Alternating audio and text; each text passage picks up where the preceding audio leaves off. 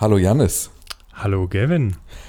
Ich erkläre das nochmal ähm, für die, die letzte Woche nicht gehört haben. Vermutlich interessiert euch heute ein bisschen mehr, worüber wir sprechen, als in der letzten Woche. Deswegen, Dennis ist im Urlaub. Äh, Dennis hat sich offenbar einen sehr, sehr geschickten Zeitpunkt überlegt, um in den Urlaub zu verschwinden. Ähm, und deswegen haben wir jetzt seit einer Woche wechselnde Gäste und ich freue mich, dass ausgerechnet du heute dabei bist, lieber Janis Schakarian, der, ähm, also Journalist, Internetversteher der frühesten Stunde, das Netzfeuilleton. Äh, und du hast auch einen richtig regulären Job bei einer sehr großen Medienmarke, richtig? Ja, da bin ich auch äh, und äh, kümmere mich um Podcast. Äh, früher musste ich noch mehr ähm, äh, mich um Social Media kümmern und äh, habe euch auch deswegen immer gehört, weil ich immer dachte, okay, Elon Musk explodiert gleich und ich muss dann dem Intendanten sagen, wir müssen sofort Twitter verlassen.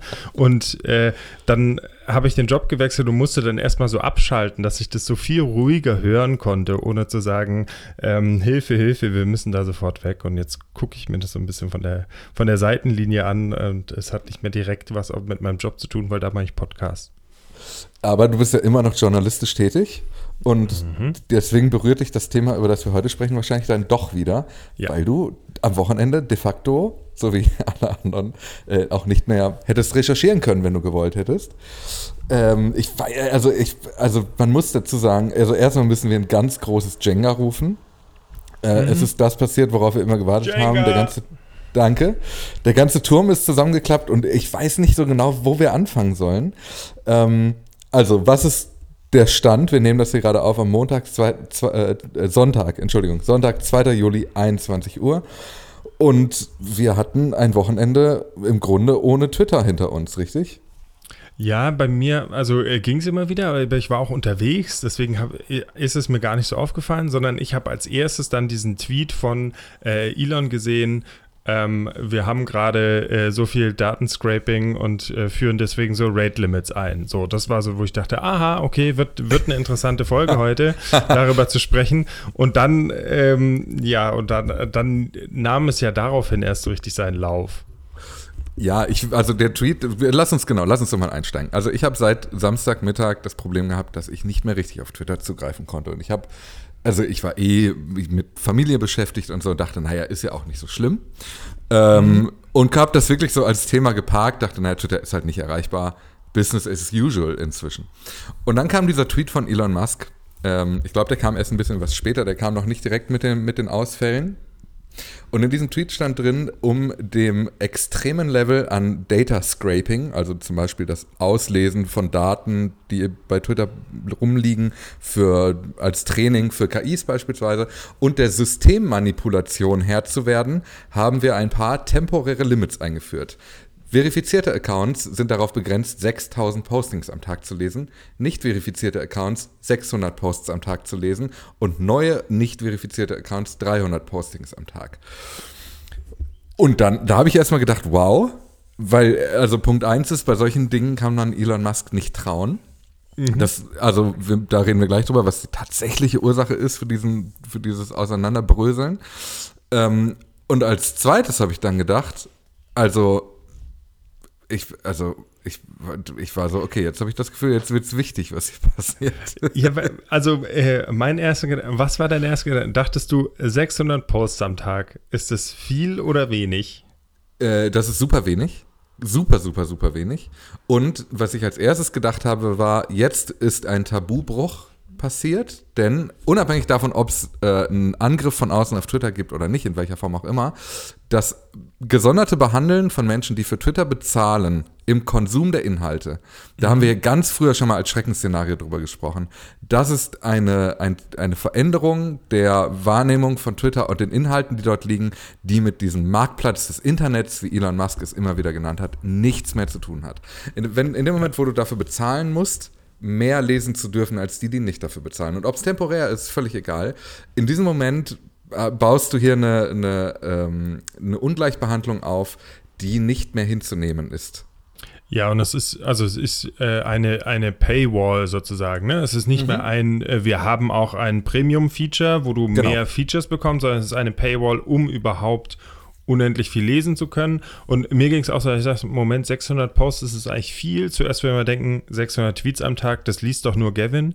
Aber ähm, äh, wir, die reden ja immer von Views und eigentlich sind es ja Impressions. Das heißt, wenn ich nur einmal durch die Timeline scroll, dann habe ich, bin ich ja schon an 50 Tweets vorbeigescrollt, so ungefähr. Oder ja, lass es 20 sein, ne? Und äh, wenn ich das dreimal am Tag mache, dann bin ich sofort bei diesem Limit. Und ich würde noch einen Schritt weiter gehen. Ich glaube, es sind ja nicht mal die Impressions, es sind nicht mal die Views.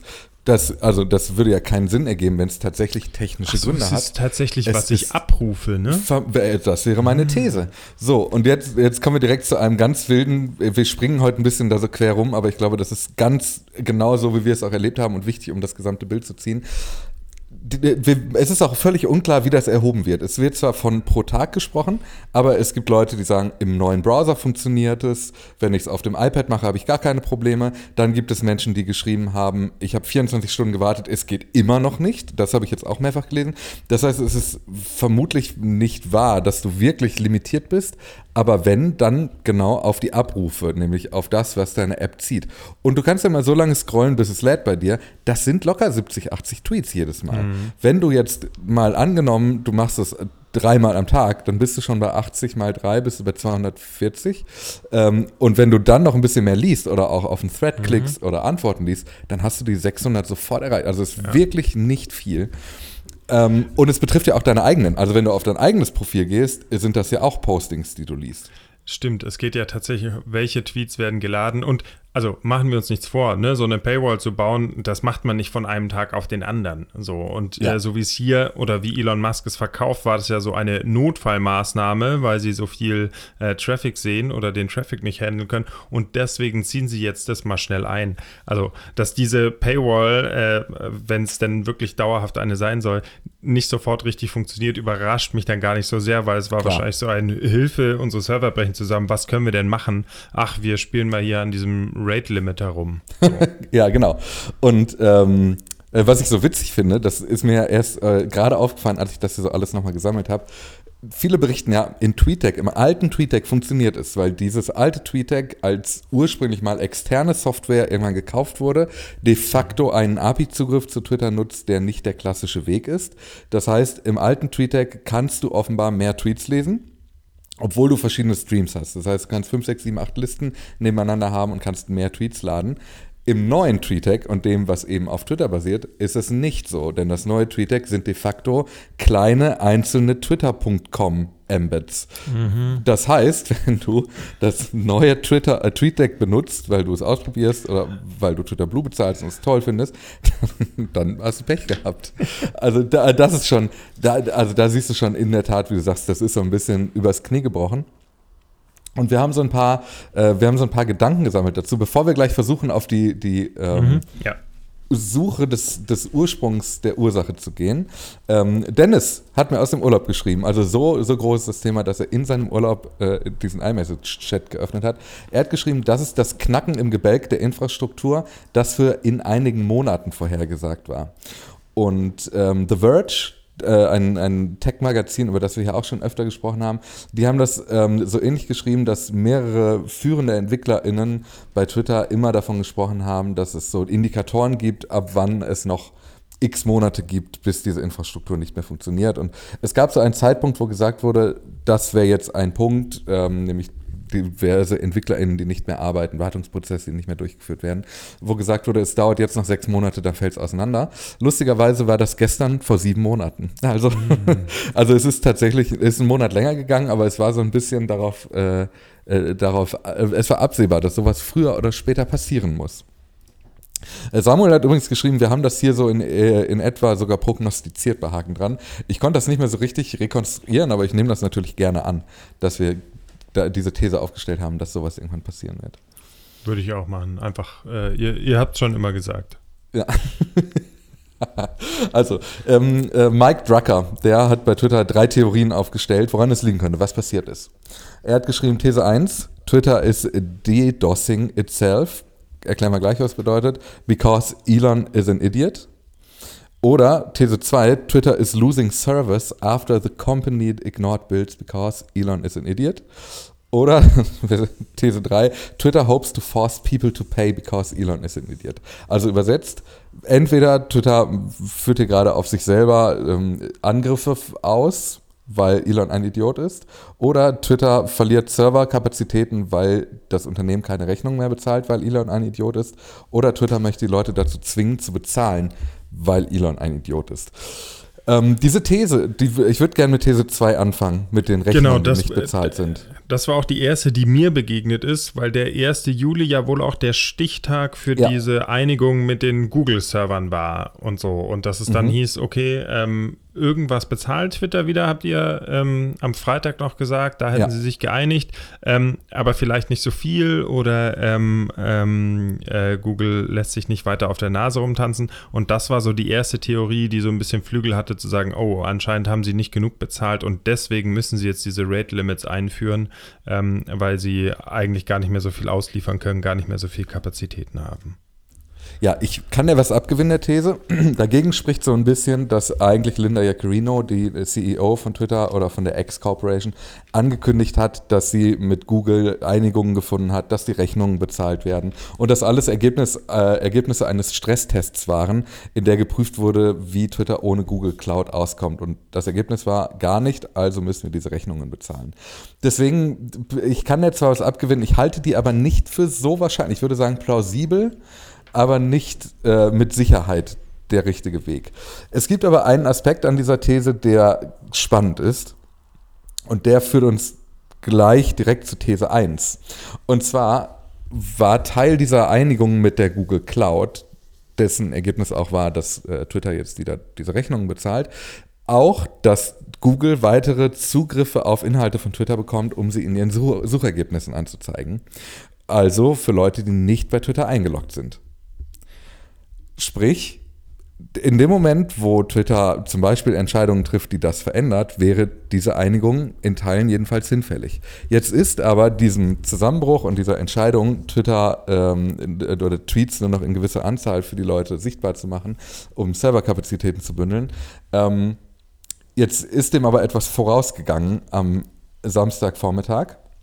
Und zwar die Entscheidung, dass Tweets auf twitter.com, auch wie äh, Elon Musk schreibt temporär, nur noch generell für Menschen sichtbar sind, die eingeloggt sind. Also es gab schon relativ früh Meldungen, dass du mit einem privaten Fenster oder eben im Browser, wenn du nicht eingeloggt bist, nichts mehr gesehen hast, außer dass du auf einer Login-Page gelandet bist, wenn du Twitter geöffnet hast. Gedanken dazu? äh, ja, das, also äh, das ist ja eigentlich ein riesiger Schritt, ne? Also mhm. zu sagen, ähm, wir, wir sind der Marktplatz äh, der Meinung und so, ähm, und dann zu sagen, nein, du brauchst auf jeden Fall einen Account, um das mit mitlesen zu können, um hier mitlesen zu können, ähm, verändert es schon ganz enorm. Jetzt kann man sagen, gutes Recht von Twitter zu sagen, du brauchst halt einen Account, wenn du hier dabei sein willst.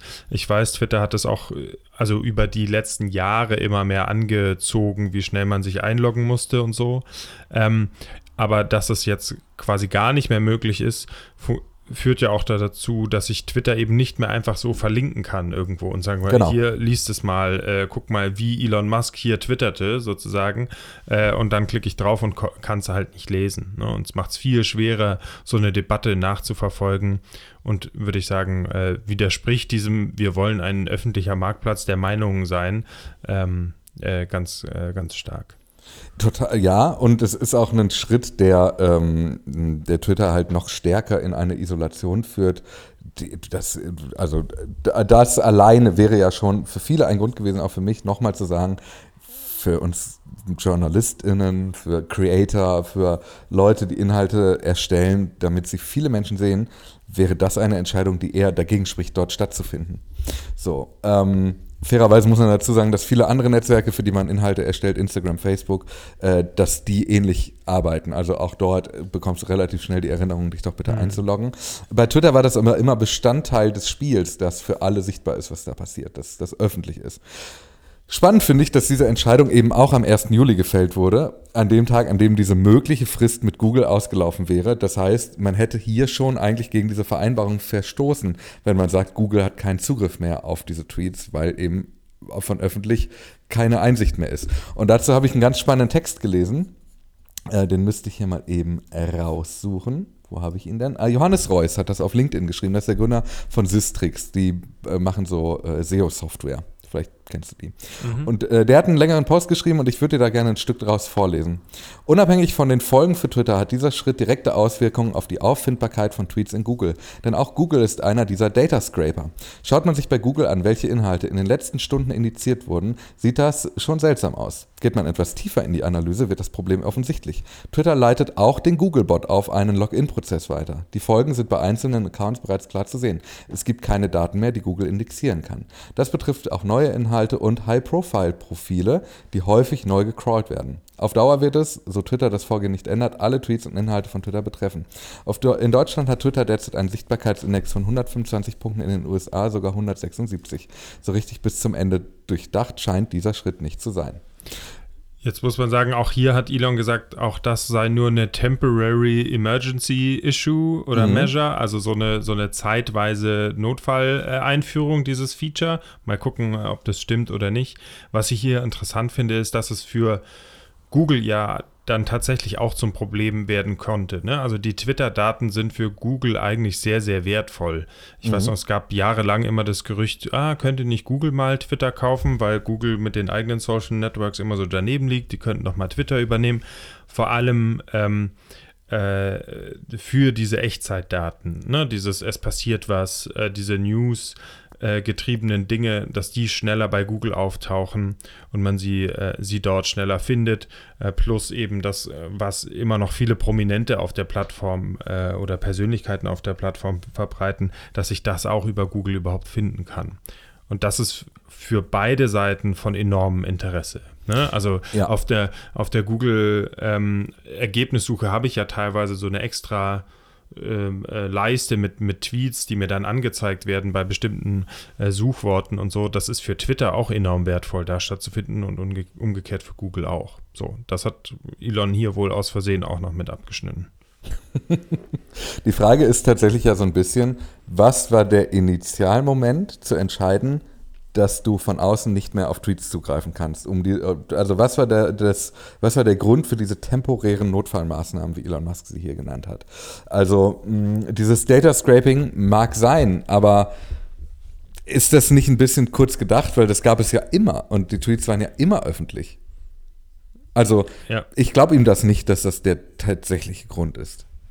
Deswegen, ähm, wir kommen gleich noch zu der, zu der anderen Theorie, aber ja. deswegen ähm, habe ich, finde ich das immer noch interessant, ob nicht tatsächlich bei dieser Google-Einigung da ein paar Server weniger äh, bei ja. rausgekommen sind und sie deswegen sich überlegen mussten, okay, wie machen wir, ähm, wie kriegen wir es hin, äh, dass wir weniger Tweets ausliefern, dass wir weniger Server brauchen und deswegen vielleicht diese zwei Maßnahmen ergriffen hat, weil es wirkt für mich schon so, als ob es ähm, hier kurz vor der Insolvenzverwaltung ist und man irgendwie versucht, an allen Ecken und Enden äh, Kosten zu sparen und zu ja. sagen, wie können wir unsere Serverbill ein bisschen kleiner kriegen? Ah, vielleicht äh, ja, schicken wir alle auf einen statischen Login-Screen oder so. Ganz genau, ja, so, so fühlt sich das nämlich in der Tat an. Ähm, Kommen wir, kommen wir mal zu dieser These, zu dieser anderen These, diese DDoS-Attacke, über die wir eben gesprochen haben, weil die, finde ich, in totalem Kausalzusammenhang zu dieser Meldung steht. Und zwar gibt es EntwicklerInnen, äh, zum Beispiel Sheldon Chang, ähm, hat das auf, äh, im Fediverse gepostet, ähm, es gibt ja die Beobachtung, dass in dem Moment, wo du zu diesem Login-Prozess geführt wirst, dass Twitter, also die Software ähm, auf Twitter, einen Loop durchführt, weil dieser äh, Login-Prozess immer wieder aufgerufen wird und gleichzeitig aber versucht, weitere Tweets zu laden. Diese Tweets werden mhm. aber nicht gefunden und die wiederum lösen weitere ähm, Login-Prozesse aus.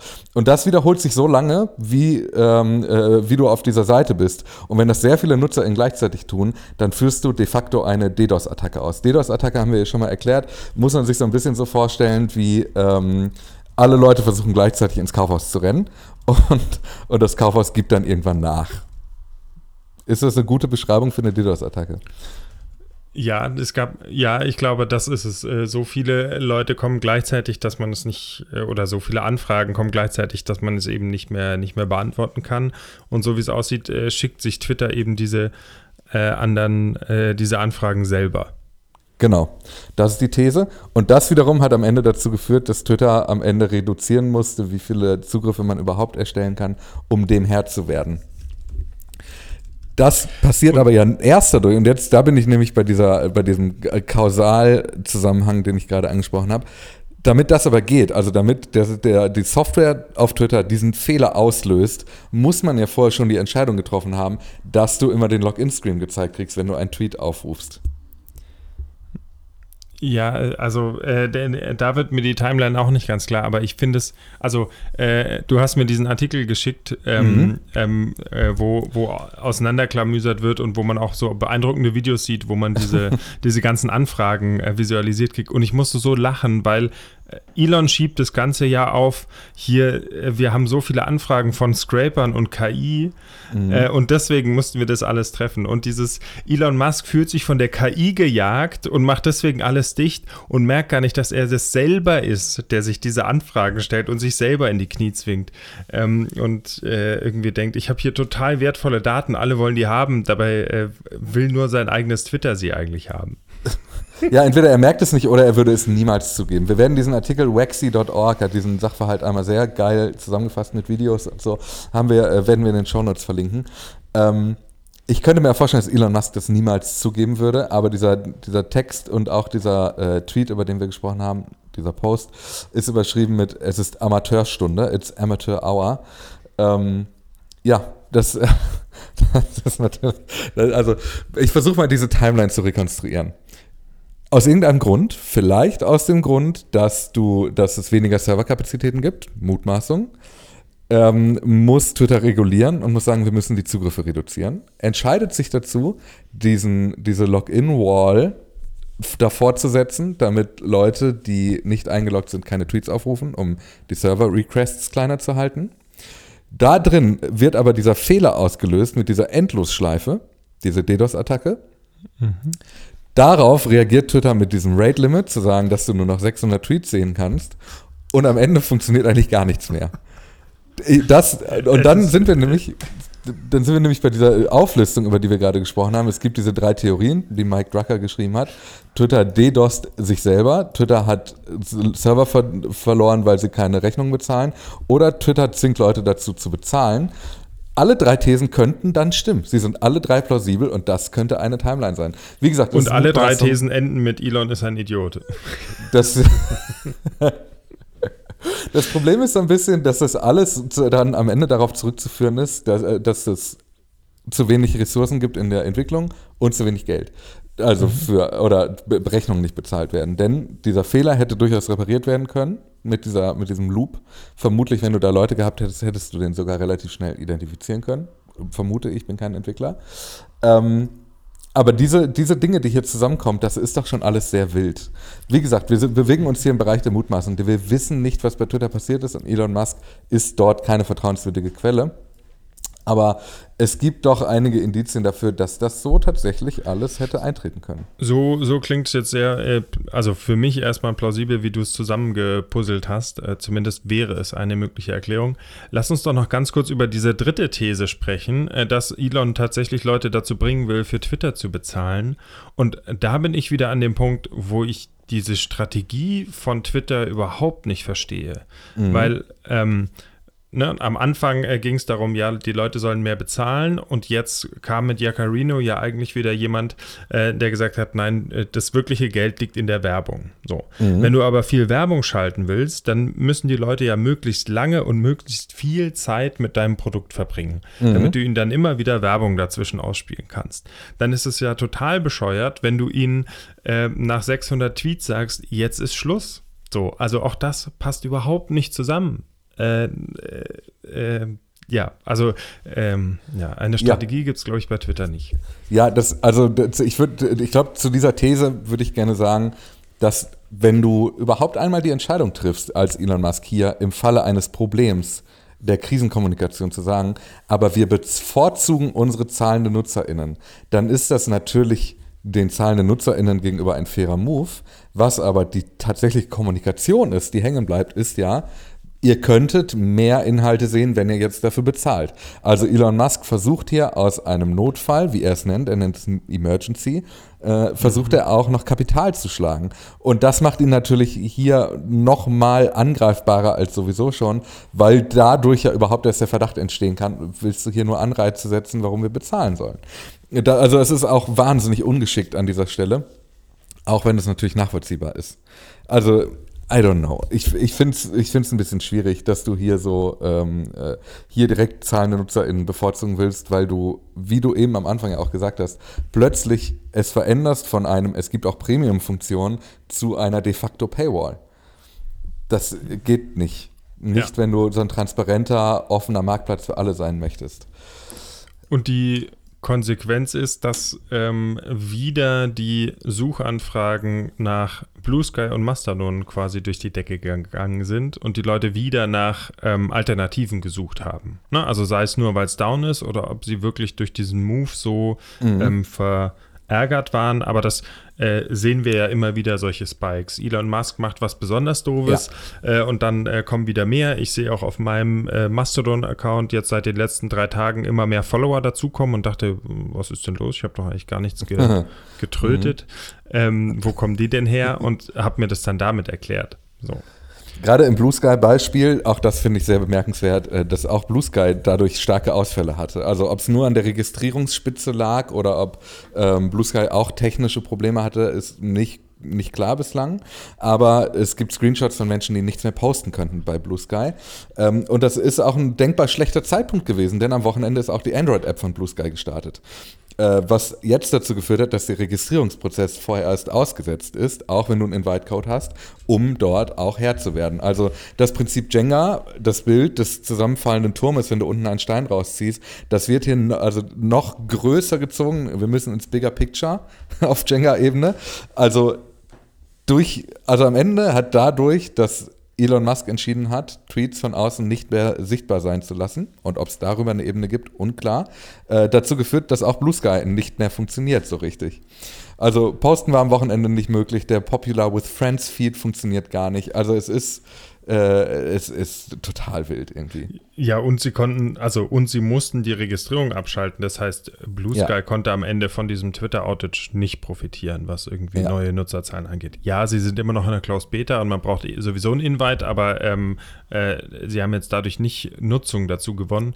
Und äh, ich wollte dich jetzt schon nach einem Blue Sky Invite-Code äh, fragen, aber es lohnt sich ja gerade nicht. das ist so lustig, weil du bist auch nicht der Erste, der das hier on air direkt tut.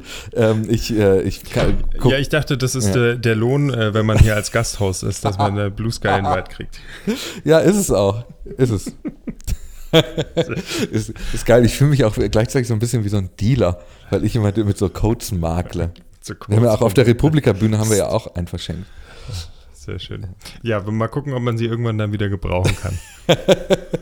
Äh, wir haben noch so ein paar andere Geschichten, die so da mit reinfließen in dieses wilde Wochenende. Linda Jaccarino hatte mal angekündigt übrigens, das passt ganz gut, die akkurateste Quelle für Echtzeitinformationen zu sein. Das war in ihrem großen offenen Brief, äh, war das sogar der Eröffnungssatz, die Ankündigung. Twitter ist, äh, möchte das sein.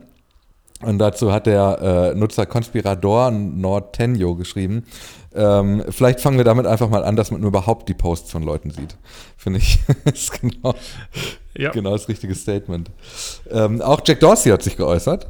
Es, ist, ich, es fühlt sich so ein bisschen an wie, so ein, äh, wie nach so einer Bundestagswahl, wo man einfach nur so abklappert, was haben die wichtigen Stimmen gesagt. Äh, Jack Dorsey hat gesagt, Twitter zu betreiben ist hart und ich wünsche diesen Stress niemandem.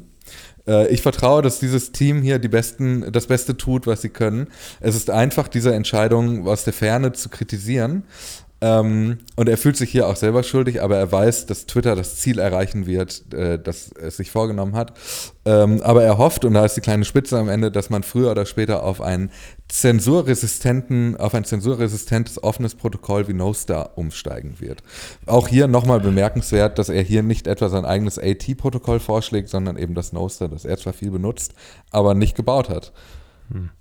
Ja, also äh, ich meine, an dem Statement sind mehrere Sachen komisch. Also zu sagen, running Twitter ist hart, Ähm, er hat es ja selber ausprobiert, aber ja nur in 50 Prozent. Also er war ja gleichzeitig Twitter-CEO und CEO von Square, seinem Bezahldienstleister. Also so sehr kann es ihn damals gar nicht ausgelastet haben. äh, und äh, auch dieses irgendwie auf die offenen Protokolle, aber dann schlägt er wieder ganz andere vor. Ähm, auch das scheint mir wenig zielgerichtet von Herrn Dorsey. Ja, also äh, auch Joe Roth hat sich übrigens geäußert. Das war früher der Head of Trust and Safety bei Twitter, bis er von Elon Musk ehrlicherweise mit den äh, unmenschlichsten Methoden äh, vom Hof getrieben wurde. Und der hat geschrieben, äh, für alle, die das hier weiter verfolgen, äh, er hat es übrigens auf Blue Sky gepostet, nicht auf Twitter logischerweise, das ist nicht einmal das erste Mal, dass sie das komplette System ähm, zerstört haben, indem sie mit dem äh, Rate Limiter around gebumbelt haben. Es gibt einen Grund, warum dieser Limiter einer der am meisten abgesicherten internen Systeme war, die wir bei Twitter hatten.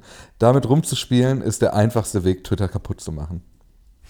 Das, das wäre jetzt auch nochmal so, so ein Indiz für meine These. Äh, man hat hier irgendwie mit, mit Bordmittel mal schnell versucht, so eine Paywall einzuziehen, äh, die eigentlich gar nicht unterstützt ist, sondern man hat halt äh, irgendwo ein paar ja. Zahlen im Code geändert und nicht dran gedacht, äh, was die vielleicht noch bewirken. Ja, das ist so, ne? Und äh, auch Esther Crawford hat sich geäußert und Esther Crawford war eigentlich relativ wohlgesonnen Twitter gegenüber die ganze Zeit. Sie war früher Product Lead, wir haben schon sehr oft über Esther Crawford gesprochen. Und Esther Crawford hat geschrieben, Hybris plus kein Widerstand minus Kundenempathie minus Daten gleich eine großartige Möglichkeit, Milliarden in Brand zu setzen. Und auch wenn das ein bisschen kryptisch geschrieben ist, fühlt sich das doch schon an wie ein ziemlicher, äh, ein ziemlicher Seitenhieb gegen ihren alten Arbeitgeber. Ja, aber sie ist ja da auch, äh, glaube ich, ziemlich hochkant äh, auf ihrem eigenen Schleim ausgerutscht und rausgeflogen. Ne? Das war tatsächlich exakt so, ja. Aber, also wie gesagt, in der Vergangenheit hat sie sich immer sehr wohlwollend und positiv Twitter gegenüber geäußert, jetzt aber diesem Unternehmen einfach vorzuwerfen, dass man sich hier widerstandslos und empathiebefreit und ohne jegliche Datengrundlage einfach nur auf, auf Mut getrieben äh, verhält, äh, um Milliarden im Rand zu setzen, doch sehr, sehr bemerkenswerte Äußerung auf jeden Fall. Mhm. Ich will aber mit dir nochmal über diese andere Entscheidung treffen, die ja dem Ganzen vorausgegangen ist, nämlich diese Entscheidung, nicht mehr öffentlich zu sein de facto. Also die Entscheidung, dass Twitter nicht mehr oder dass Tweets nicht mehr sichtbar sind, wenn du nicht eingeloggt bist. Weil ich glaube, dass das mehr ist als nur eine temporäre Not, ein temporärer Notfall. Ich glaube, dass diese View-Begrenzung, das werden wir in den nächsten Tagen vermutlich äh, schon wieder erleben, dass das zurückgefahren wird, dass wir Twitter wieder uneingeschränkt nutzen können, wenn wir eingeloggt sind. Aber ich glaube, diese Entscheidung, alles hinter die Login-Wall zu setzen, die kam nicht zwangsläufig von jetzt auf gleich. Vielleicht kam sie schneller als geplant, aber ich könnte mir vorstellen, dass da ein bisschen System hintersteckt.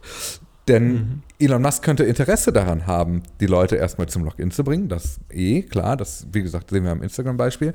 Aber auch daran, so ein bisschen Closed Shop zu sein, ein bisschen stärker, um noch stärker dieses Gefühl zu generieren, eine, hier sei eine Community unterwegs, die sich sicher fühlen darf, die alles äußern kann, die tun kann, was sie möchte. Ähm, und die, das übrigens lustigerweise auch ein Prinzip ist, das wir von Truth Social kennen, dem sozialen Netzwerk, äh, dem äh, Twitter vermutlich in den USA am gefährlichsten geworden ist. Äh, und das ist das Netzwerk, das Donald Trump mal gegründet hat. Ja, und gleichzeitig äh, könnte man noch einen anderen Blickwinkel an, äh, anwenden, wenn man jetzt so in Marketing denkt, in so einem Funnel zu mhm. sagen, ne, ich will Leute am Ende eigentlich dazu bringen, äh, dass sie für, für äh, einen Dienst bezahlen, dann ist der erste Schritt ja schon mal, sie dazu zu kriegen, sich da anzumelden und einzuloggen. Äh, dann habe ich plötzlich ihre E-Mail-Adresse und kann ihnen äh, dauernd schicken. Übrigens, mit Twitter Blue wäre alles noch schöner. Ähm, und sie haben sich dann schon ganz anders bekannt. Ich habe dann schon direkteren Kontakt. Ne? Also ich mache damit auch diesen, diesen Marketing-Trichter größer, wo ich sie versuche, mhm. irgendwie dahin zu schubsen, doch irgendwann mal zu bezahlen. Ja, klar, also unter so einer Upselling, unter so einem Upselling-Gesichtspunkt 100% auch. Aber ich glaube auch rein inhaltlich ist das natürlich so von wegen dieser, dieser, ähm, diesem Prinzip wir gegen den Rest der Welt, der hier manchmal so ein bisschen mitschwingt, ähm, ist es natürlich total gut zu verkaufen, zu sagen, entweder du bist dabei oder du bist es halt nicht. Hm. Ja, okay. ich, ich, dachte, das löst mehr aus. Aber ich finde äh, spannend, dass, ähm, dass du auch jetzt schon feststellst, wie gesagt, dass Google keinen Zugriff mehr hat, dass auch der, das ChatGPT nicht mehr auf Tweets zugreifen kann. Das wird Elon Musk, glaube ich, besonders gut gefallen. Ähm, und was ich an dieser Geschichte auch sehr, sehr schön finde, unser Haus- und Hofanwalt Chanjo Jun, den haben wir ja auch schon, mit dem hatten wir schon öfter zu tun, der hat einen Thread geschrieben auf Twitter und das ist einer der wenigen Tweets, die ich am Wochenende lesen konnte. Ähm, und er sagt, das könnte rechtliche Konsequenzen haben. Twitter beschränkt den Leistungsumfang im Bereich der Hauptleistungspflicht, nämlich der Sichtbarkeit von Tweets. Das ist eine Vertragsänderung, die eine ausdrückliche Zustimmung der NutzerInnen erfordert. Vergleichbar mit dem Girokonto, bei dem plötzlich nur noch x Überweisungen inklusive sind, oder der Telefontarif, der von Flat auf ein begrenztes Volumen eingeschränkt wird. Die Reaktion darauf wäre eine Klage auf Leistung oder Schadensersatz wegen Nichterfüllung. Möglich wäre auch eine Kündigung von Twitter Blue, oder UWG durch Mitbewerber. UWG haben wir hier, glaube ich, schon mal drüber gesprochen. Das ist so ein, ähm, äh, das ist das Gesetz gegen den unlauteren Wettbewerb. Ah. Ja, also Mitbewerber oder die Verbraucherzentrale könnten jetzt sagen, Momentchen mal, liebe Twitter, ihr verstoßt gerade gegen, gegen das Wettbewerbsrecht. Hm. Aber das äh, würde das nur gelten, wenn ich für Twitter Blue bezahle, äh, zumindest stärker, weil dann äh, habe ich ja wenigstens Geld im Spiel. Ne? Ansonsten würden sie ja sagen, äh, war vorher kostenlos, jetzt kriegst du halt immer noch kostenlos weniger. Das hat er in seinem Thread auch adressiert, diese Frage. Und offenbar nicht. Also offenbar mhm. könnte es auch schon reichen. Es, also es muss nicht immer Geld fließen, damit ein Vertrag entsteht. Es würde auch reichen, wenn du Daten angibst. Also je nach mhm. Sichtweise könnte es sein, dass du in dem Moment, wo deine Daten äh, der Preis sind, den du zahlst, dass da schon ein Vertrag zustande gekommen ist. Okay, nächste Sammelklage incoming. Richtig. Oder auf ähm, äh, Deutsch, Anzeige ist raus. Genau, Anzeige ist raus. Taylor Lawrence hat dazu übrigens geschrieben, mit jedem äh, Schritt, den Elon Musk geht, versucht man genau das Gegenteil von dem zu äh, machen, was TikTok zum Erfolg getrieben hat. Sehr beeindruckend zu sehen. Da muss ich tatsächlich noch dran denken, als du mhm. aufgezählt hast, ne, bei welchen ähm, äh, Netzwerken man sich auch sofort einloggen muss. Das war bei TikTok ja ganz lange nicht so. Ja. Also inzwischen, ja, muss ich mich auch relativ schnell einloggen und mir einen Account machen, aber ganz lange konnte ich, ähm, sogar wenn ich die App installiert habe, äh, ewig erstmal TikTok surfen. Äh, ohne mir ein Profil zu machen. Und auch mhm. die waren öffentlich äh, sehr gut einsehbar und, und teilbar.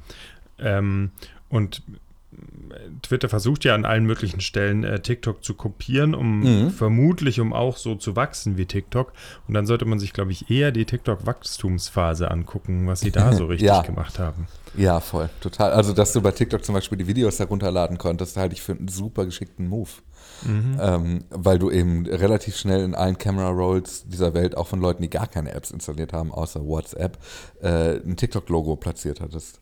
Ja, mein, mein Feed, äh, mein Camera Roll ist immer noch voll davon, obwohl ich TikTok inzwischen gelöscht habe, aber das ist eine andere Geschichte. ähm, übrigens auch archive.org und auch Nitter das ist ein Tool, wo du quasi bislang immer den, also alles, was hinter twitter.com in der URL gekommen ist, einfach dran kopieren konntest. nitter.org slash und dann hast du es da dran gesetzt und konntest die Tweets trotzdem sehen und konntest sie auch trotzdem teilen und alles. Ähm, sind jetzt nicht mehr in der Lage, neue Tweets zu archivieren. Das heißt, archive.org steht auf einem Stand und kann nicht weiter scrapen. Und das ist tatsächlich so für, das, für den Erhalt des kollektiven Gedächtnisses auch fatal fürs Internet. Also Bislang konntest du bei archive.org Tweets einfach nachlesen, Twitter-Accounts nachlesen. Das steht jetzt gerade. Und auch, also Elon Musk will das natürlich auch so, aber für das Internet ist es ein ganz dunkler Tag. Ähm, fürs Internet ist es ein dunkler Tag und in meinem Kopf feuert gerade noch sowas ab, als äh, Donald Trump so viel als Präsident getwittert hat. Da ging es doch darum, mhm. dass seine Tweets eigentlich auch alle archiviert werden müssen und zwar auch in der Library of Congress oder so. Mhm. Ähm, und äh, ich weiß gar nicht, ob Biden noch äh, aktiv viel twittert. Also es gibt ja auf jeden Fall noch einen Account. Also wie ist es mit diesen äh, Archiven, die ja irgendwie äh, aktuell gehalten werden müssen, so von, von offiziellen? Oh, ich, ich mag, wie du denkst. Ich höre da die, noch eine Klage incoming. Was ich mich gefragt habe, da, aber da müsste man wirklich als Jurist drauf schauen, aber nur so als Gedankenimpuls, ob Twitter versucht damit irgendwelche Regularien zu umgehen, weil sie de facto nicht mehr öffentlich sind. Hm. Also in Australien ist ein Prozess am Laufen. Die EU startet den Digital Services Act in sechs Wochen. Also es gibt durchaus mehrere Nationen, mehrere äh, Recht, Rechtgeber. Nee, wie sagt man das denn? Gesetzesgeber? Ja. Ja? Mein Gott. Ja. ja.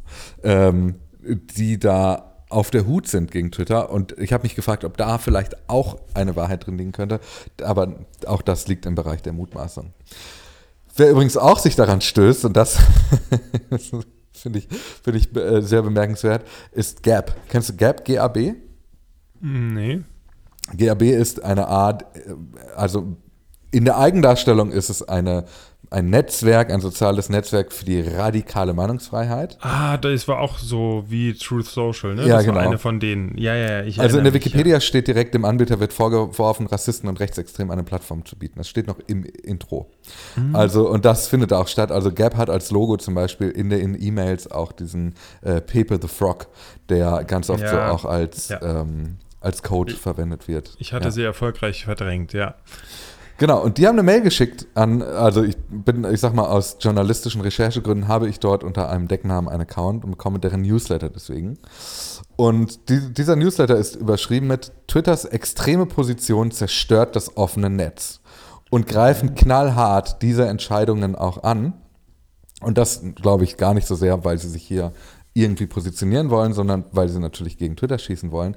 Aber die Leute, die auf dieser Plattform unterwegs sind, sind das äh, perfekte Zielgruppe-Publikum für Twitter. Das sind Leute, die eben diese radikale Meinungsfreiheit über alles stellen, weil sie sich vermutlich auch rassistisch äußern möchten. Und äh, dementsprechend finde ich sehr spannend, dass man hier so eine Kampagne jetzt fährt, um direkt Twitter anzugreifen. Das hatten wir hier schon mal als Beispiel interessanterweise. Also deren äh, Öffentlichkeitsstrategie oder Marketingstrategie ist jetzt gerade, sich gegen Twitter zu stellen, um die eigenen NutzerInnen nicht an Twitter zu verlieren. Und da muss man dazu sagen, wenn Twitter es geschafft hat, äh, vor allem interessant für die Leute zu werden, die sonst sich auf Plattformen rumtümmeln, die, wie Wikipedia sofort schreibt, als, Rassist, äh, als Plattform für Rassisten und Rechtsextremen gelten, dann haben wir genau das, hat Twitter genau das erreicht, was wir von vornherein befürchtet haben, wo Twitter irgendwann landen könnte. Ja, und gleichzeitig ist es ja interessant, wenn er auch in dieser äh, Bubble sozusagen irgendwann den Gegenwind bekommt, zu sagen, äh, Entschuldigung, du hast uns hier Meinungsfreiheit versprochen, ähm, äh, wobei, äh, oder Redefreiheit, mhm. ähm, die, das hältst du ja gar nicht ein. Ne? Also, dass wir ja merken, dass er ähm, dieses Versprechen eigentlich nicht einlöst und dass es ja. dieser rechten Bubble auch irgendwann mal auffallen könnte. Über sowas dann. Ne? Wir regen uns da an anderer Stelle äh, meistens mhm. darüber auf, dass er ähm, äh, die Redefreiheit eigentlich nur dann durchsetzt, wenn es äh, A, die USA betrifft und B, äh, Dinge, die ihm äh, angenehm sind, die er gerne sagen möchte und W, es geht gegen ihn. Ähm, aber äh, das dann weiterzudrehen und zu sagen, naja, entweder absolut, aber äh, du machst hier noch viel mehr Willkür damit. Und vielleicht ja. Äh, kommt es damit auch in seiner, seiner Fanbase irgendwann an. Ich weiß ja. nicht, ob die auf Gap ist, wahrscheinlich noch nicht. Weil kann ich auch gar nicht so beurteilen.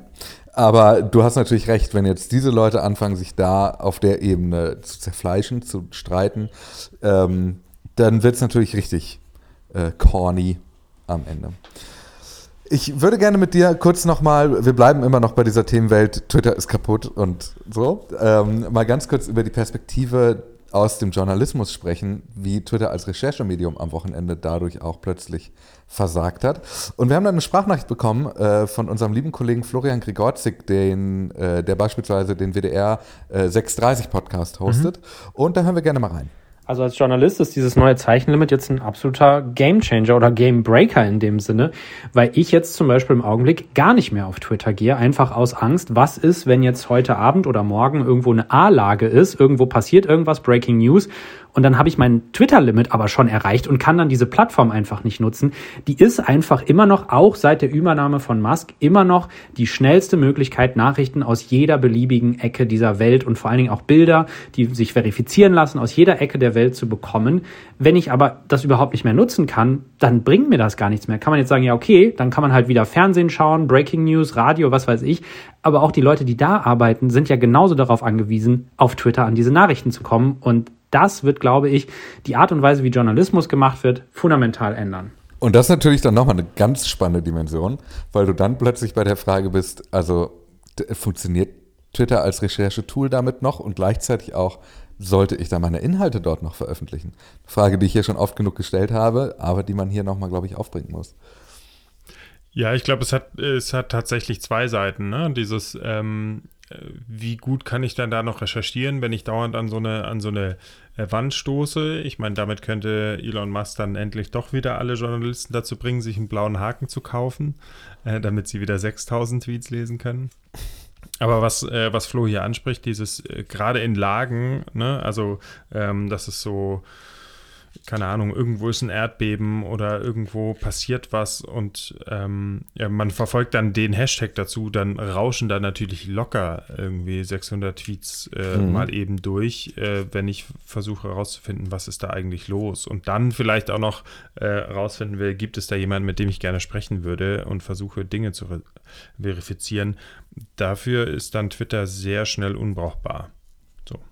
Ja, und also da sieht man auch, und das finde ich eigentlich das Allerspannendste, sieht man auch, wie wenig geschickt diese Entscheidung, also wir wissen nicht genau, ich kann das nur nochmal sagen, wir wissen nicht genau, was alles dazu geführt hat, die Entscheidung zu treffen, die ähm, Anzahl der Tweets, die wir sehen können, einzuschränken. Aber wir wissen, die Entscheidung wurde ja getroffen, dass an der Stelle der Server, ähm, äh, die Serverkapazitäten begrenzt werden müssen. Und die Entscheidung, das so zu handhaben, ist, äh, na, schickt natürlich schwierige Zeichen raus. Also, was wären die Alternativen gewesen? Eine Alternative wäre durchaus auch gewesen, okay, dann sind wir halt zwölf Stunden nicht erreichbar, dafür arbeiten wir jetzt mit Hochdruck daran, eine Lösung zu finden. Das hätte eine Möglichkeit sein können. Aber diese halbe Lösung führt eben genau zu solchen, zu solchen Sorgen, zu solchen Assoziationen und vor allem, glaube ich, zu einem nachhaltigen Vertrauensbruch, weil wir jetzt wissen, das kann jederzeit passieren, dass wir auf Tweets nicht zugreifen können. Das kann jederzeit passieren, dass wir Tweets auch von außen nicht mehr aufrufen können. Und damit hat sich Twitter ein weiteres, äh, ein weiteres Loch ins Knie geschossen, ähm, weiterhin eine Plattform zu sein, die für JournalistInnen wichtig ist, ehrlicherweise. Ja, und gleichzeitig wird auch jetzt der Exodus nicht erfolgen, weil er das ja wieder so geschickt mit dieser Einschränkung, ja, es ist erstmal nur temporär versehen hat. Ne? Und du weißt nicht, heißt dieses zeitweise ähm, zwölf Stunden, 14 Tage oder zwei Jahre. Ähm, aber es ist nicht so, dass man das Gefühl hat, okay, Twitter hat uns jetzt klare Regeln gegeben und die können wir jetzt verstehen und unter denen wollen wir hier nicht mehr mitspielen, sondern es ist so, ja, wir probieren hier gerade mal was aus, äh, mal gucken, ob das so bleibt oder nicht und äh, ja, ist jetzt gerade ein bisschen unangenehm, aber vielleicht wird es auch wieder besser, vielleicht lassen wir es auch so, vielleicht wird es auch noch schlimmer, aber man, man kann sich einfach nicht auf Twitter verlassen, Punkt und trotzdem probiert man es, weil es irgendwie im, im, noch im Muscle Memory und im Workflow drin ist. Mhm. Ja, ja, voll. Also das, das ist so ein bisschen das Problem. Und die Frage ist, wie, wie, wie geht es damit weiter? Wir wissen es nicht. Also es gibt Alternativen.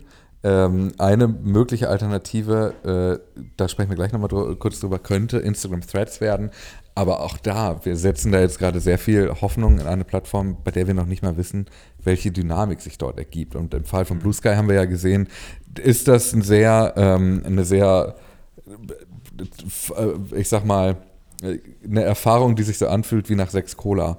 Also, ne, es ist alles sehr wild und bunt. Dennis zitiert ja immer gerne diesen Text, äh, in dem gesagt wurde, es ist die Fuck Around Energy, ähm, wo der Agenturchef nicht da ist und alle toben sich mal aus.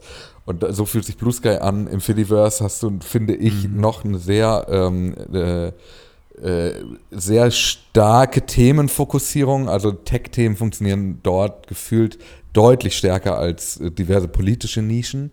Ähm, mhm. Und die Recherche ist auch dort nicht ganz so einfach, wie es im Fall Twitter immer wieder der Fall war. Ja. Also so richtig Alternativen gibt es gerade noch nicht. Mhm. Ja. Sollen, wir, äh, sollen wir direkt über, über Instagram Threads sprechen? Ja, ich habe noch zwei äh, oder eine ja. Kleinigkeit hierzu. Ähm, die ich sehr bemerkenswert finde. Und zwar habe ich mal unter diesem Tweet, ähm, bei dem, und ich war nicht der Einzige, es gibt, also es gibt auch mehrere Tweets dazu, die ähnliche Beobachtungen gemacht haben, Titus Blome beispielsweise auch. Ähm, wenn du dich angemeldet hast für, das, für die Community Notes, also für das mhm. Modell, das in Deutschland kollektive Anmerkungen heißt, dann kannst du auch sehen, welche kollektiven Anmerkungen die Leute unter ein Tweet geschrieben haben und die bewerten. Also die diese Community Notes, die es quasi nicht geworden sind. Und unter diesem Tweet von Elon Musk mit den 600 Views pro Tag sind, häufen sich die Hassnachrichten. Äh, also Menschen, die hier schreiben, wir, die Freiwilligen von Community Notes, ähm, strongly disagree, also wir widersprechen stark ähm, dieser Handlung. Elon hat versprochen, Twitter zu einem sicheren Hafen für freie Rede und ähm, unbiased Information zu machen. Freiheit und Wissen sollten hier für alle möglich sein ähm, und nicht nur für die, die dafür bezahlen. Ähm, gleichzeitig haben auch sehr viele Leute einfach untereinander, es gibt viele, die einfach nur geschrieben haben, fuck you, Elon. Ähm, dann hat jemand geschrieben, tell us the truth. Ich bin so down mit dieser App. Ähm, also es gibt, es ist so, plötzlich sind die Community Notes auch gleichzeitig zu so einer Art, zu so einer Art Gruppentherapie geworden für Leute, die sich austauschen darüber, was eigentlich alles kaputt ist mit Twitter. Und das finde ich doch eine sehr, sehr lustige, ähm, sehr lustige Form des Protestes. Aber bis jetzt hat noch keine dieser kollektiven Anmerkungen die Hürde genommen, äh, hilfreich genug bewertet zu werden, um darunter auch angezeigt zu werden, oder? Nee, tatsächlich nee. Es steht ja immer noch Hilf mit Vorschläge für kollektive Anmerkungen. Übrigens hat Elon Musk selber auch getwittert, dieser Tweet hätte den Rekord für den meistgesehenen Tweet gebrochen mit 510 Millionen äh, an, äh, Views inzwischen. Man muss dazu sagen, das ähm, ist Quatsch, weil es gibt mehrere Tweets, die auch schon eine oder zwei Milliarden Views generiert haben. Also auch da muss man sagen, er hat leider äh, mal wieder gelogen. Mhm. Okay. Jetzt äh, können wir zum Thema. Ähm, lass uns gleich zu Threads kommen. Ich habe noch zwei, drei andere Themen zu ja, Twitter ja. generell. Ähm, und zwar. Ah, ich habe sogar noch eine E-Mail, die wollte ich auch noch vorlesen. Lass uns das noch schnell machen. Ja, immer her mit. Wo habe ich die denn? Ich habe die gelöscht. Janis, überbrück mal kurz. Ich muss nur diese E-Mail mal eben finden. Hier, ähm, dann äh, gab es noch, äh, wo wir schon bei Viewcounts und so sind, es sind irgendwo Nutzerzahlen äh, durchgesickert. Mhm. Und zwar, dass Twitter inzwischen 528 Millionen NutzerInnen hat. Und das stand in dem Werbetext, ja. ähm, bei dem diese Möglichkeit, auch Jobpostings auf Twitter teilen zu mhm. können, beworben wurde. Das war jetzt kompliziert ausgedrückt, aber ihr habt ja schon mal darüber gesprochen, dass man so LinkedIn-artig auch Jobs auf Twitter bewerben äh, sollen mhm. können, vor allem als Organisation mit goldenem Haken und so. Und an die oder da ist jetzt so ein, so ein Werbescreen aufgetaucht. Ähm, hier poste doch deinen Job auf Twitter so ungefähr und da stand drauf und erreiche 528 Millionen Nutzerinnen ähm, und mögliche mögliche äh, ja, äh, Kandidaten, ja. Kandidaten für deinen Job. Ähm, genau, und das wären mal wieder Nutzerzahlen, die wir irgendwie von Twitter selbst hätten, vorausgesetzt, da hat nicht nur irgendjemand einen Dummy-Text reingeschrieben oder was Altes kopiert. Wissen wir natürlich nicht. Ich finde, das ist eine gefährlich akkurate Zahl. Also mhm. hätte man geschrieben über 500 oder unter 550 Millionen oder sowas, über 520 meinetwegen, wäre das ein bisschen vager gewesen als diese sehr genauen 528 Millionen NutzerInnen. Ähm, ich werde mir das aber merken, diese Zahl, die werden wir jetzt öfter mal vermutlich gegen Twitter verwenden können. Ich habe diese E-Mail übrigens gefunden. Und damit können wir auch wirklich einen Sack auf das Thema Twitter ist kaputt machen. Äh, und zwar kommt die von Sebastian. Und er schreibt, immer wieder werft er die Frage auf, warum so viele noch Twitter nutzen. Und ich habe mir darüber Gedanken gemacht, die ich gerne mit euch teilen möchte. Neben ein wenig Journalismus und Fotografie besteht meine Bubble hauptsächlich aus Feuerwehr und Katastrophenschutz. Ähnlich wie Medizin und Wissenschaft ist auch diese Bubble noch auf Twitter aktiv. Das liegt aus meiner Sicht zum einen daran, dass es keine wirkliche Alternative gibt. Zum anderen setzen sich viele normale Nutzer nicht so intensiv damit auseinander, wie Musk die Plattform verändert. Würde ich übrigens zustimmen. Für normale Twitter-Nutzer dürfte sich das Nutzungserlebnis nicht sonderlich verändert haben. Zumindest nehme ich das bei mir selbst so wahr. Rechtsruck merke ich auch wenig, auch die algorithmische Timeline ist noch gut nutzbar. In der internationalen Katastrophenhilfe sieht das aber wieder anders aus, wenn man sich beispielsweise das Erdbeben in der Türkei anschaut. Haben wir hier viel drüber gesprochen. Ich beschäftige mich beruflich noch etwas intensiver mit Veränderungen auf Twitter als normaler Nutzer.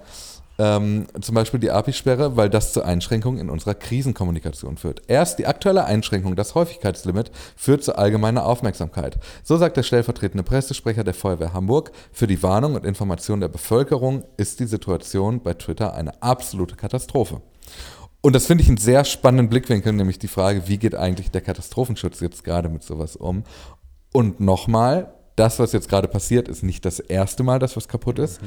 aber es ist wirklich einer der stärksten Fälle, in dem was kaputt ist. Und, ähm, oder das, das signifikanteste Kaputtsein seit seit der Übernahme. Ähm, und ich finde, dass das jetzt gerade eine Zäsur ist, ehrlicherweise. Ich habe das Gefühl, jetzt gerade verschwindet das letzte bisschen Vertrauen, das Menschen noch in Twitter haben können. Ich will Twitter nicht schon wieder hier totreden und nächste Woche sind alle wieder zurück. Ich glaube nicht, dass alle Leute jetzt gehen, aber das vergessen wir nicht. Also ich glaube auch, das vergessen die normalen NutzerInnen nicht, dass, die, dass es hier zu einem sehr großen Ausfall gekommen ist mit sehr schwerwiegenden äh, Entscheidungen, die dazu geführt haben. Ja, das und also gleichzeitig finde ich es interessant, weil wir in Deutschland ja immer gerätselt haben, gibt es überhaupt normale Twitter-Nutzer oder sind da nicht eh nur Journalisten und Politiker und es ist mhm. so eine winzig kleine Bubble. Ähm, aber es ist dann doch, äh, man merkt dann jetzt doch, wie viel größer es ist, welche Communities es gibt, die sich eben da geformt haben und nur da so einen Austausch, auch vor allem dann einen internationalen Austausch haben. Ja. Äh, ihr habt ja auch schon ne, von Wissenschaftlern geredet oder Ärzten oder jetzt hier den, im Beispiel Katastrophenschutz, die sich halt darüber vernetzen und sowas äh, rüberzuheben, bleibt halt schwierig. Aber wenn es rein technisch einfach nicht mehr funktioniert, ähm, dann habe ich nochmal einen ganz anderen Anreiz, ähm, äh, diesen Move weg von der Plattform zu wagen, als wenn ich nur sage, naja, der neue Chef ist mir nicht so sympathisch und irgendwie ja. hat er was Blödes entschieden. Aber wenn es dann einfach nicht mehr funktioniert, dann erfüllt es auch seinen Zweck nicht mehr. So ist das, in der Tat. Und eine Kleinigkeit am Ende noch, äh, die vielleicht ein bisschen wie eine Petitesse wirkt. Aber Elon Musk hat ja vor einiger Zeit schon angekündigt, als Hauptmetrik für den Erfolg seiner seiner Plattform, man muss das so sagen, ähm, die Unregretted User Minutes auszurufen. Also Minuten, die Menschen mit der Plattform benutzen, ohne sie zu bereuen. Und man nutzt dafür jetzt die Nutzersekunden User Seconds, die auf Grundlage der Phone Screen Time, die iOS oder Android generieren. Ähm, und er sagt selber, die ist schwierig, äh, schwierig auszutricksen. Jemand, äh, James Stevenson, hat darauf gefragt, ähm, heißt es, das wird jetzt das Zentra die zentrale Einheit, äh, um zu erheben, äh, wie das Engagement auf Twitter aussieht? Elon Musk hat gesagt, ja. Also äh, wie er dann davon die Unregrettedness äh, genau berechnen will, äh, wie er merkt, dass ich das dann hinterher toll finde, ist mir auch noch nicht so klar. Und ich frage mich die ganze Zeit, also okay, kann man machen, ne? eher Nutzungsintensität vielleicht nutzen oder Nutzungsdauer. Mhm. Wie lange sind die Leute auf der Plattform? Wie viel Werbung kann ich ihnen dementsprechend aus? Ähm, spielen. Gleichzeitig frage ich mich, ist es nicht auch einfach nur, dass man sich eine neue Währung sucht, um neue Erfolgsmeldungen äh, verlautbaren zu können, weil man dann ja. immer sagen kann, ist wieder ein All-Time-High äh, seit Beginn der Messung und die Messung hat halt äh, vor acht Stunden angefangen. Äh, deswegen äh, hat man sie gerade neu eingeführt und schon wieder haben wir da also einen neuen Rekordwert erzielt. Das frage ich mich so ein bisschen, wenn jetzt die Nutzerzahlen nicht unendlich ja, das weiter steigen. So. Komplett berechtigt, das wird nämlich dazu kommen. Ja, ja, hundertprozentig werden wir das erleben. Hm. Okay, ich glaube, das war's mit Twitter. Wir haben noch so zwei, drei Meldungen von drumherum, aber hast du noch irgendwas? Ansonsten haben wir jetzt eine Stunde am Stück über Twitter gesprochen. Eieieiei. Ja, nee, lass uns weitergehen. Vor allem haben ja. wir jetzt schon dreimal äh, Threads angeteased. Ganz ja, meisterhaft haben wir da einen Cliffhanger äh, gesetzt. Dabei so viel äh, gibt es auch gar nicht, ne? Aber lustigerweise haben wir das gleiche gemacht, was Instagram am Wochenende damit auch gemacht hat. Threads angeteased. Mhm. Richtig? Genau, die äh, tatsächlich war die Android-App ganz kurz im, äh, im Store verfügbar, also im mhm. Google Play Store. Ähm, und man hat so ein paar Screenshots gesehen. Ich glaube, die hat, haben einen jetzt auch nicht überrascht. Die sahen so ähnlich aus, wie man sich das vorgestellt hat. Sahen fand ich sehr schick aus, aber also so. Mhm, voll. Ähm, 100% also ein bisschen, alles so ein bisschen runter in dieser Instagram-Optik, aber trotzdem gut lesbar. Ja. Ich, ich schmeiße mal den Twitter-Thread wie Threads aussieht, äh, auch in die Shownotes. Es kann aber sein, dass ihr es nicht lesen könnt, aus Gründen, äh, die wir nicht zu ver verantworten haben. Äh, ich finde, es sieht mega modern aus, es sieht wirklich fantastisch gut aus. Ähm, also das sage ich jetzt nicht nur, weil wir alle die ganze Zeit darauf bauen, sondern ich bin tatsächlich überrascht, wie schick das aussieht, weil also das, also so designtechnisch fand ich jetzt die Sachen, die Instagram sonst so gestartet hat, nicht immer so brillant. Ähm, Ansonsten wenig Überraschung, aber tatsächlich das erste so richtig offizielle Zeichen, dass das kommen wird und dass es Threads heißen wird, ist nämlich, weil die App für ein paar Stunden im Android App Store abrufbar war. Und jetzt hast du ausgegraben, der Name Threads ist aber nicht neu. Genau, das ähm, ist uns damals, glaube ich, völlig untergegangen. Und also ich wusste das nicht. Es gab mal eine Instagram Companion App, mit der man zum Beispiel Nachrichten schicken konnte oder auch Fotos schicken konnte oder auch zeigen konnte, wo man gerade ist. Und auch das hieß schon mal Instagram Threads. Und das war mir gar nicht klar. Ja, stimmt. Das war so eine, so eine Messaging-App, ne, Ja. die, man, die man eine Zeit lang haben konnte. Und ich finde, da steckt schon ganz viel drin an dieser Hoffnung, die man so an jetzt an Meta quasi knüpft, dass sie das Fediverse von hinten aufrollen, dass man denkt, ja, aber bei Instagram ist es ihnen auch ganz oft einfach überhaupt nicht gelungen. Ne? Also ganz viele Ja. Kopien haben nicht funktioniert. Sie hatten mal Slingshot, glaube ich. Ich weiß gar nicht, ich glaube, das Stimmt. sollte damals Snapchat kopieren oder so. Dann hatten sie ja auch sowas wie IGTV, was nicht funktioniert hat.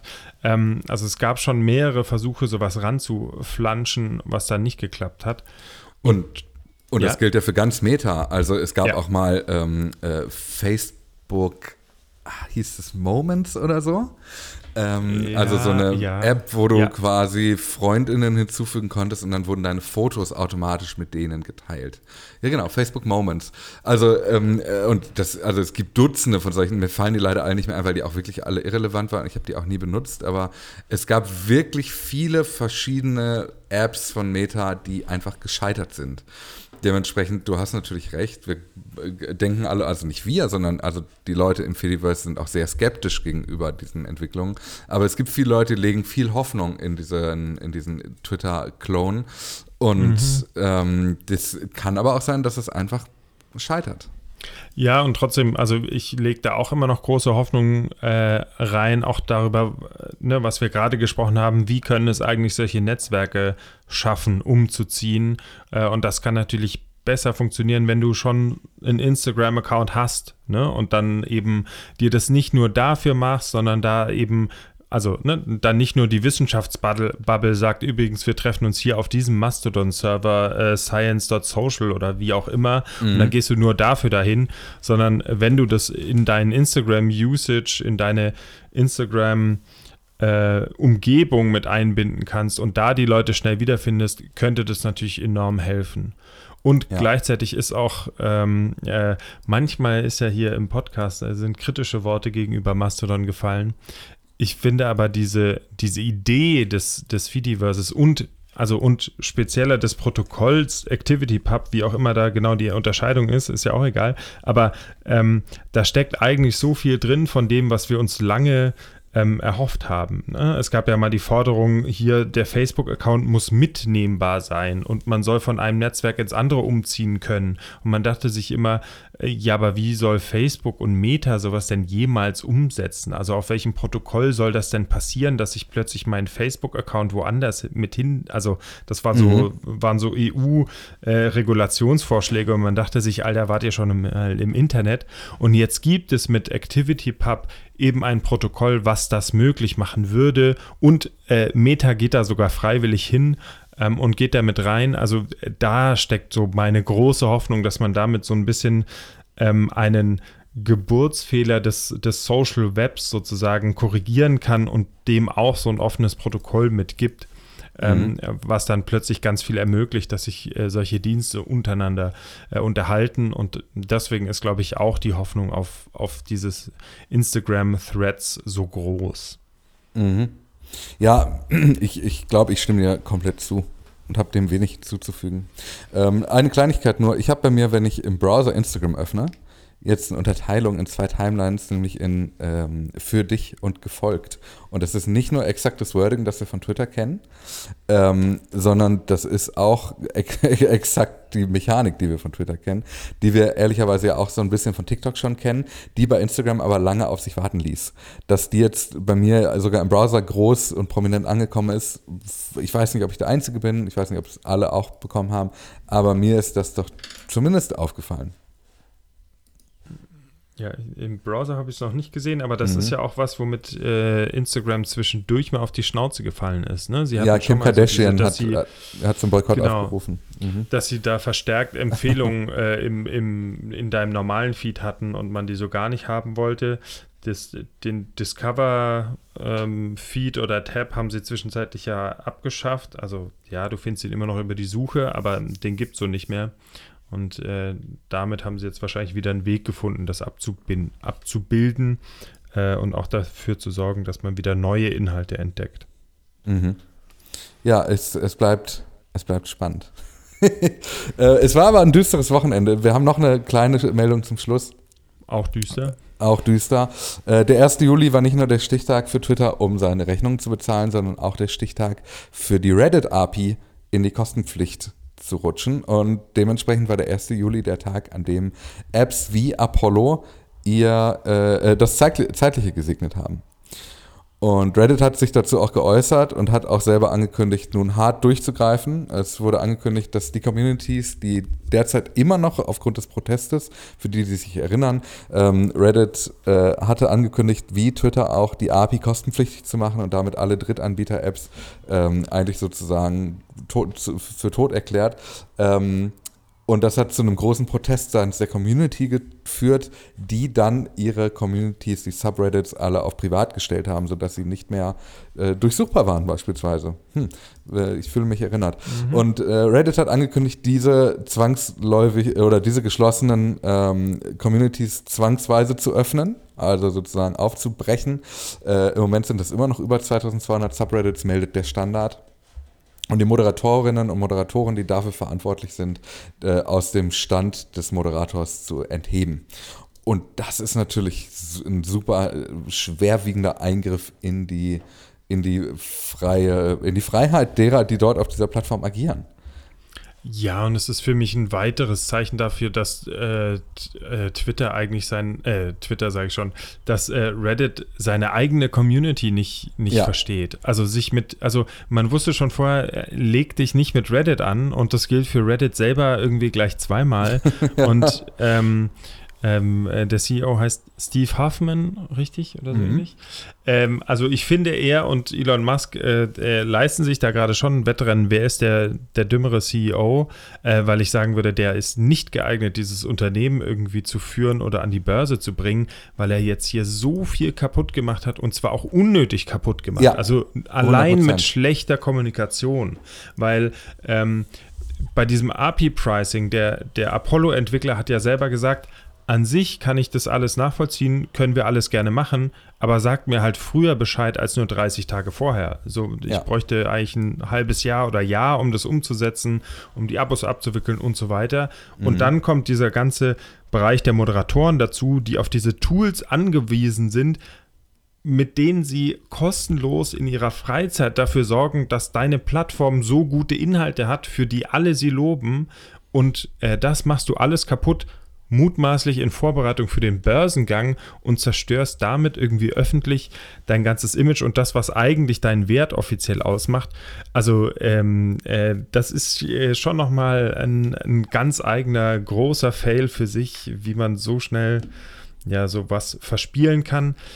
Und gleichzeitig ist es natürlich auch bitter, weil der Protest am Ende natürlich nichts gebracht hat, sondern die Plattform hier jetzt, äh, wie du gesagt hast, mit dem Brecheisen rangeht und sagt, wir machen hier alles wieder auf. Ja. Aber ich glaube, man hat eine Menge Goodwill äh, sich hier verspielt. Ja, und auch eben wirklich einen, ähm, ne, zu, einem, zu einem Bruch zwischen Community und Netzwerk geführt, der früher oder später ja schon dazu führen kann, dass du Platz für etwas Neues machst. Völlig unnötigerweise. Also eigentlich genau, wie wir es bei Twitter auch gerade erleben.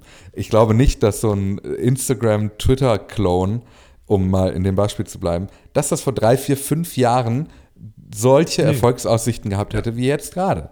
Und das nicht, weil, die, weil sich die Plattform so stark verändert hätte, das natürlich auch, aber auch, weil die Leute einfach so genervt sind, dass es eine Bereitschaft gibt, abzuwandern.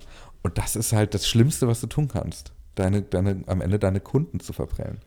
Ja, wer vergrault seine Community am schnellsten? So ist es. Das ist äh, der, das äh, weiterhin der Wettlauf zwischen Twitter und Reddit. okay, das war's. Ähm, ich würde nochmal, ich versuche es nochmal zusammenzufassen. für die, die bis hierhin gehört haben und jetzt schon wieder vergessen haben, was los war, Twitter ist kaputt.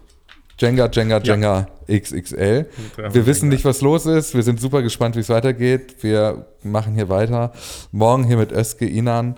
Ähm, und mit der werde ich dann auch weiter darauf schauen, wie eigentlich gerade diese Lage so ist bei Twitter. Janis, vielen Dank, dass du dir diese extrem lange Zeit genommen hast. Ähm, und ja. äh, ich wünsche dir einen schönen Wochenstart.